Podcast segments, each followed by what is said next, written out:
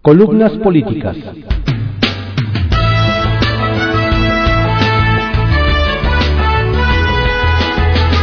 Continuamos con la audiosíntesis informativa de Adriano Ojeda Román, correspondiente al miércoles 20 de julio de 2022. Demos lectura a algunas columnas políticas que se publican en periódicos de circulación nacional. Arsenal, por Francisco García, que se publica en el periódico Excelsior. El presidente que se alejó del Senado. El desenlace de la batalla por la presidencia de la mesa directiva de la Cámara de Senadores será crucial para lo que se viene. El clima se anuncia caliente el año que entra. Va a ser el preámbulo de 2024. En ese cargo se requiere un hombre sereno, maduro, incluyente, que respete a la oposición. De por sí estamos polarizados y esa división alcanzó ya a la bancada de Morena en la Cámara Alta.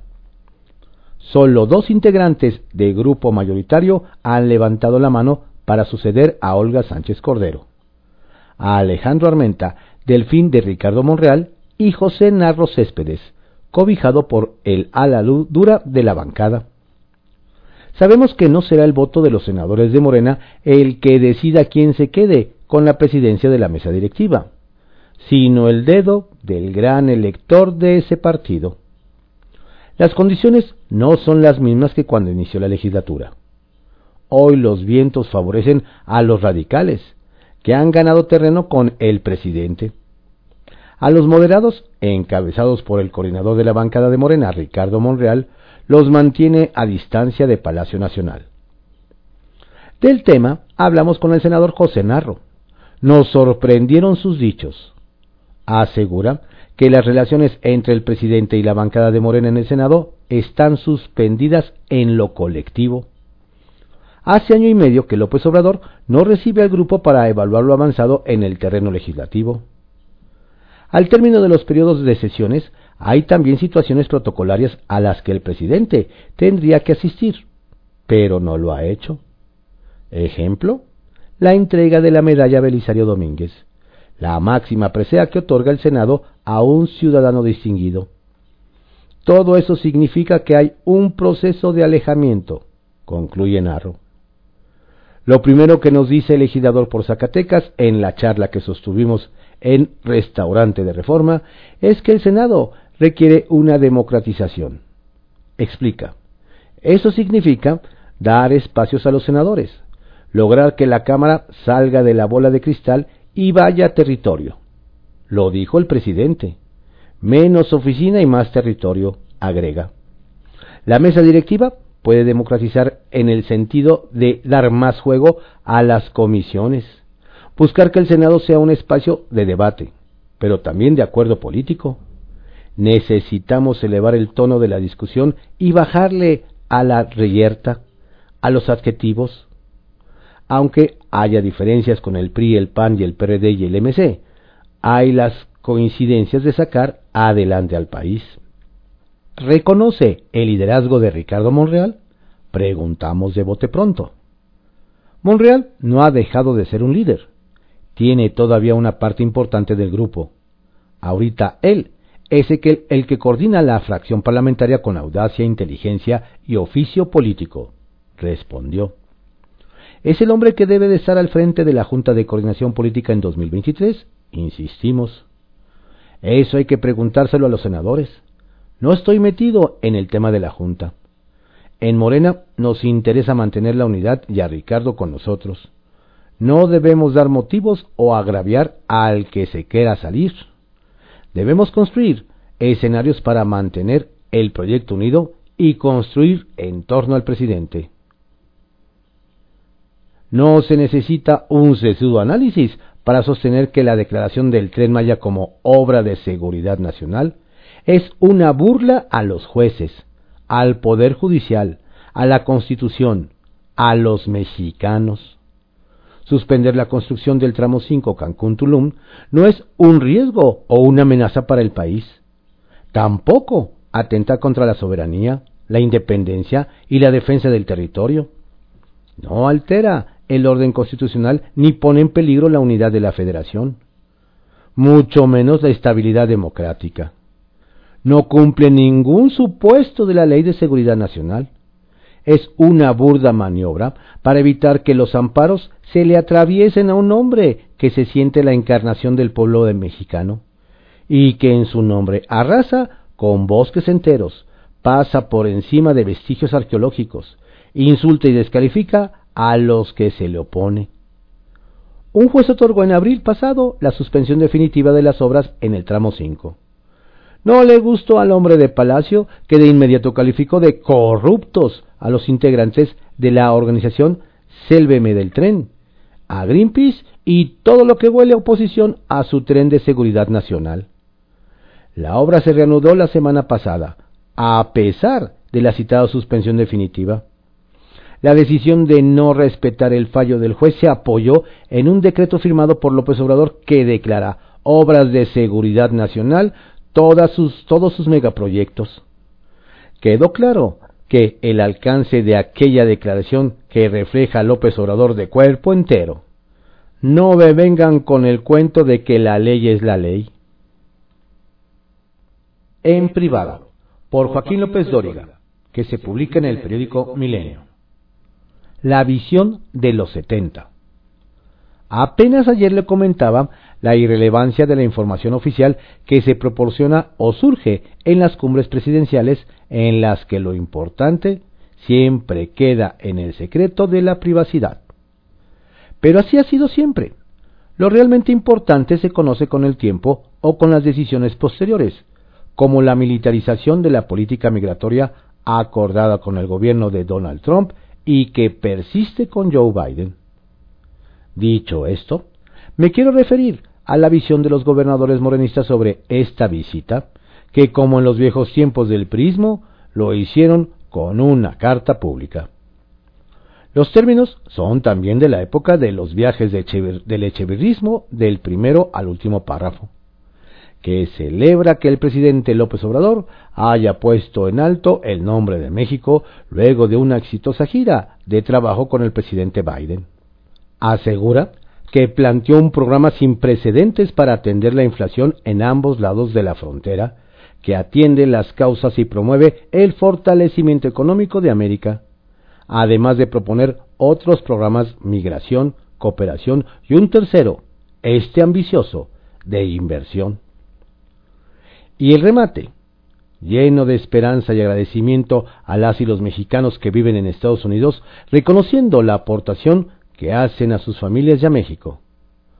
Este texto no tiene nada que ver con la visita del presidente López Obrador a Biden la semana pasada en la Casa Blanca. Espero que en Palacio no se la hayan creído. Alusión. Alejandro Moreno, eres un miserable y un cobarde. No das para más. Retales. 1. Ausencia. Dirá lo que quiera, pero fue más que un error la ausencia del presidente López Obrador en los funerales de los 14 marinos caídos heroicamente en el cumplimiento de su deber tras participar en el operativo para capturar al narcotraficante Rafael Caro Quintero en Sinaloa.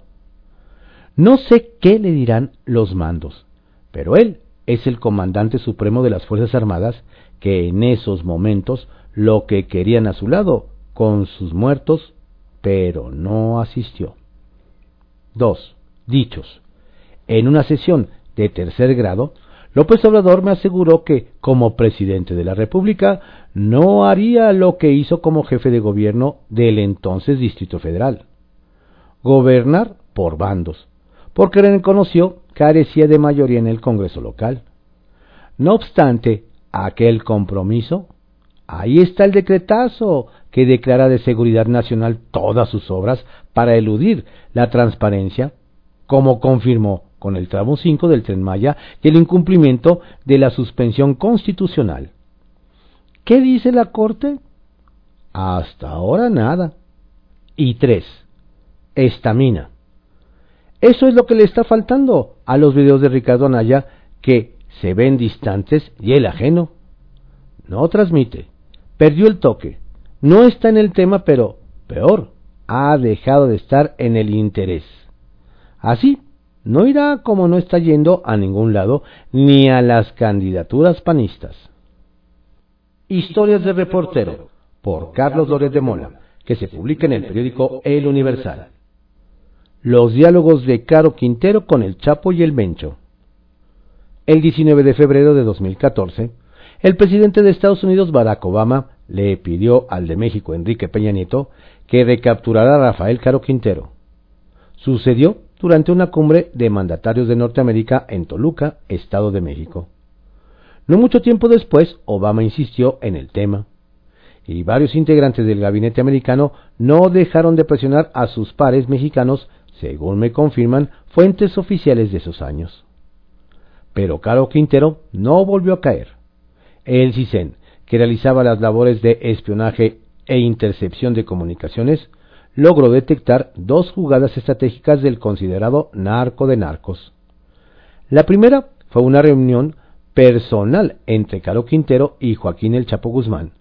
Según esas fuentes, habría sucedido en la zona de Badiraguato, donde el líder del cártel de Sinaloa se escondía tras haber escapado de la cárcel en 2015. La segunda fue una llamada telefónica, interceptada por el gobierno entre Caro y Nemesio el Mencho, el Mencho Ceguera, cabeza del cártel de Jalisco Nueva Generación, que se volvió el más temido y poderoso tras la captura del Chapo. En las dos conversaciones, según los reportes de inteligencia de esos años, Caro Quintero explicó a los capos que él no pensaba regresar al negocio, sino seguir una tranquila vida de jubilado, que sabía que el gobierno lo buscaba y pedía su ayuda. Incluso les ofreció millones de pesos para que no lo delataran. Según las mismas versiones, el Chapo lo trató con cordialidad y respeto, y el Mencho lo mandó a volar con malas formas. Algunas fuentes decían que el Chapo, como gesto ante un patriarca de la mafia, le brindó protección en su zona de influencia. De todo esto supo la agencia antidrogas americana DEA, prácticamente en tiempo real. Su capacidad tecnológica supera a la de sus aliados y la de sus adversarios.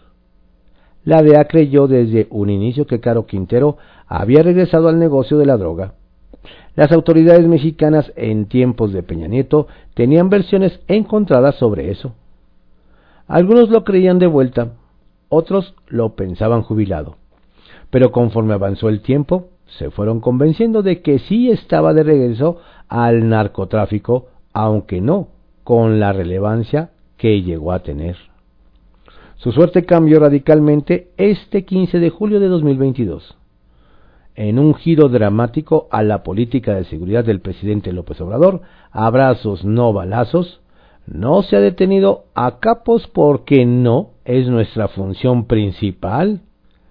El gobierno anunció la detención de Rafael Caro Quintero e inició un proceso de extradición a Estados Unidos. Sucedió a tres días de haber visitado al presidente de Estados Unidos Joe Biden y veinte meses después de que el gobierno de Donald Trump le pidió aprenderlo como gesto de reciprocidad tras la liberación del general Salvador Cienfuegos, exsecretario de la Defensa Nacional, según reportó The Washington Post. Contra las cuerdas, por Alejandro Sánchez, que se publica en el Heraldo de México. Estalla AMLO contra el Poder Judicial. El presidente tuvo un mal día con el Poder Judicial de la Federación. Volcó el poder político en contra de un juez que frenó una multa impuesta por el gobierno en contra de una compañía energética e ignoró la suspensión de otro juez para el tren Maya. López Obrador vuelve a mostrar que no le gustan los contrapesos y sin importar que puede extralimitarse en sus funciones, decidió usar el aparato del Estado para que se cumpla su voluntad. Ya son varios rounds los que lleva el gobierno federal con el juez Juan Pablo Gómez Fierro, en materia administrativa, quien llevaba dos suspensiones decretadas sobre temas energéticos en favor de empresas que presentaron amparos sobre la reforma eléctrica y otra suspensión a favor de un ciudadano que se amparó contra el registro de datos biométricos para los usuarios de celulares. Después de ser aprobada una reforma a la Ley Federal de Telecomunicaciones. En una nueva reacción que especialistas en derecho no recuerdan que se haya registrado en ningún otro sexenio del México moderno en contra de un juez federal, ayer el presidente anunció una investigación por falsificación de documentos en contra de Gómez Fierro, después de suspender una multa por 10 mil millones de pesos a Iberdrola. Criterio opuesto es el que tiene su gobierno para no respetar la ley e ir en contra de otro juez que suspendió las actividades del tramo del el tramo 5 del Tren Maya hasta resolverse un juicio por la falta de permisos ambientales. Se inventó que no se puede dar a conocer la información por asuntos de seguridad nacional, un argumento sacado de la manga que no tiene bases jurídicas para, para compararse la idea. Se necesita y se extraña la voz firme del presidente del Consejo de la Judicatura para impedir que el poder político intente imponerse sobre el poder judicial con criterios unipersonales. Fiscal de Nuevo León agarra vacaciones. El fiscal que ocultó información, tergiversó el expediente e intentó dar carpetazo en el caso de Devani, se fue de vacaciones ayer a Puerto Vallarta, Jalisco. Tomó un vuelo en la mañana siguiente de anunciar él mismo el derrumbamiento de su verdad histórica, pues médicos forenses de la Ciudad de México y Guatemala revelaron que la joven de 18 años no cayó de manera accidental ni murió ahogada en la cisterna, donde fue encontrado el cuerpo 13 días después de la desaparición. Gustavo Adolfo Guerrero fue captado este martes abordando un vuelo en la terminal del Aeropuerto Internacional Mariano Escobedo, acompañado de una mujer, un hombre y dos niños. Tal parece que terminó estresado después de que se evidenciara su manejo tendencioso en las pesquisas. Uppercut. Este miércoles, en la Jucopo de la Cámara de Diputados, Morena va a imponer su agenda para llevar al Pleno la discusión de la reforma electoral que contempla desmantelar, desmantelar al INE, prueba de fuego para Lito Moreno y la coalición va por México. Estrictamente personal, por Raimundo Riva Palacio, que se publica en el periódico El Financiero. Bartlett, el cabo suelto. La captura de Rafael Caro Quintero, ex líder del cártel de Guadalajara, desencadenó desde el viernes un esfuerzo importante en las redes sociales asociadas al presidente Andrés Manuel López Obrador para impedir que la detención del narcotraficante tuviera como segunda víctima a Manuel Bartlett, el director de la Comisión Federal de Electricidad. Cuando asesinaron en 1985 al agente de la DEA, Enrique Camarena Salazar, Bartlett era secretario de Gobernación y su nombre se asocia con ese crimen. Pero la forma como lo defendieron arrojó inopinadamente más lodo sobre el funcionario al abrirse otra potencial línea de discusión, el capítulo mexicano de Irán Contras.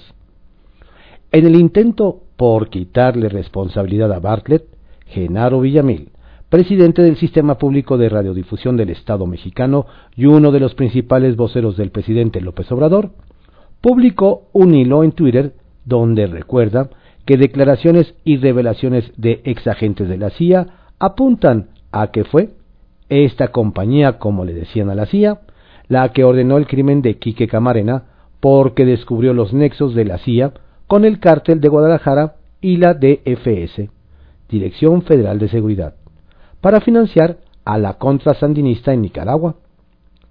Esta es una versión alimentada no solo por Phil Jordan, a quien Villamil identifica erróneamente como exagente de la CIA, cuando en realidad era director del Centro de Inteligencia en El Paso, donde se recopila toda la información de inteligencia de la frontera de México y Estados Unidos, sino también por Héctor Bereyes, exagente de la DEA, que participó muy activamente en la investigación sobre los asesinatos de Camarena Salazar quienes identificaron como actor central del crimen a Félix Ismael Rodríguez, un afamado agente de la CIA que participó en la invasión de Bahía de Cochinos en la búsqueda de Ernesto Che Guevara en Bolivia, que culminó con su muerte. Y en el episodio del Irán Contras, la guerra secreta de gobierno de Ronald Reagan para derrocar al gobierno sandinista en Nicaragua. De todas las defensas de Bartlett en las redes sociales, la importante es la de Villamil, pues en su calidad de alto funcionario del gobierno, plantear, aunque sea como contexto, la presunta participación de la CIA en el asesinato de Camarena, presume una posición oficial con respecto al caso. Es hipótesis, esa hipótesis es favorable a Bartlett, señalado por Lawrence Victor Harrison, que fue asistente de Ernesto Fonseca, condenado también por el asesinato del agente de la DEA como presunto participante activo en el crimen y en el asesinato de Manuel Buendía, el periodista político más influyente de los últimos 50 años. El contexto, sin embargo, es el que no tomaron en cuenta. El asesinato de Camarena Salazar ha estado vinculado desde un principio al caso Irán Contras, donde el gobierno de Reagan trianguló una operación de armas por dinero fuera del ojo del Congreso, que había aprobado la enmienda Boland, que específicamente prohibía ayuda militar a la contrasandinista. A través del Consejo Nacional de Seguridad de la Casa Blanca, el teniente coronel Oliver North facilitó la venta de armas a Irán por más de 47 millones de dólares que fueron transferidos en armas a la Contra, un ejército clandestino organizado por John D. Negroponte, desde la embajada estadounidense en Honduras. El escándalo estalló el 5 de octubre de 1986, cuando Nicaragua derribó un avión operado clandestinamente por la CIA sobre su territorio con suministros de armas y dos días después, al revelar la revista libanesa Ash Shira que Estados Unidos había vendido armas en secreto a Irán para liberar a siete rehenes estadounidenses en Teherán. Las revelaciones dieron origen a una investigación en el Congreso, que produjo un reporte del senador republicano John Tower, y fue el prólogo a 41 días de audiencias intensas y dramáticas en el Capitolio, donde se difundieron cientos de páginas de documentos oficiales. Uno de ellos fue el testimonio de Harrison. Nadie le prestó mucha atención a esa declaración porque el foco estaba en si Reagan había sabido o no de esa operación ilegal. Tiempo después, publiqué en este espacio lo que había recogido de las mesas de documentos en las audiencias, en particular el testimonio de Harrison, que produjeron información adicional sobre un capítulo todavía oscuro sobre el papel de México en el Irán Contras, al cual buen día estaba comenzando a asomarse cuando lo mataron. En este espacio, a mediados de los noventas, se publicó en el financiero la presunta participación de Bartlett y el exsecretario de la Defensa Juan Arevalo Gardoqui en el asesinato del columnista por la sospecha de que tenía información sobre la participación de funcionarios del gobierno en el narcotráfico. Poco antes de ser asesinado Buendía me comentó que había encontrado la pista del contrabando de armas desde Texas, que entraban por Tamaulipas, seguían a Guadalajara y de ahí a la Ciudad de México antes de enviarlas a Honduras por vía de Guatemala. Buendía tenía identificado por nombre a una persona que era la que operaba el envío desde la capital federal. Tras su asesinato, investigaciones periodísticas arrojaron que el cártel de Guadalajara participaba en la operación, enviando drogas escondidas en pipas de Pemex entraban por la frontera tamaulipeca a cambio de dinero y de colaboración en el transporte de armas, donde participaban varios comandantes de la Dirección Federal de Seguridad DFS.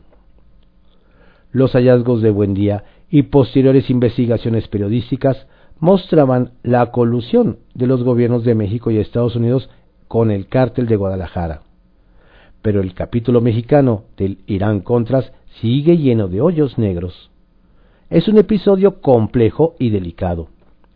La guerra antisandinista había sido operado por la CIA y el Consejo de Seguridad de la Casa Blanca, y la compañía trabajaba con el secretario de Gobernación y de la DFS, que coloca a Bartlett en el centro de la tormenta desatada por la captura de Caro Quintero. De aplicarse el método de López Obrador, la Fiscalía General debería reabrir o la investigación del asesinato de Camarena Salazar, pero no sucederá. Bartlett está blindado.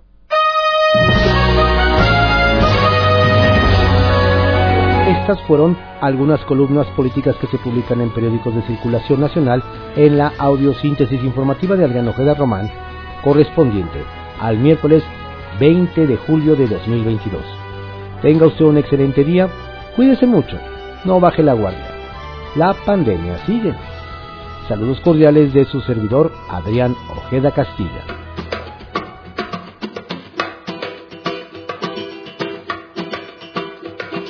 Siempre me dijeron que era extraño, algo distinto a los demás. Era un soñador desesperado que mis deseos quería alcanzar. Cuántas veces me llamaron loco y tal vez un poco, pero da igual si por ser así como decían, tengo alegría. Eres que te lleva donde tú quieres, lo que decides no te importe lo que te digan, vive tu vida, no eres un bicho raro como creías, que somos tantos que día a día pintamos sueños en las paredes y así tú eres con locura, amo mi locura, oh, oh, oh, oh, pierde la cordura y mueve tu cintura.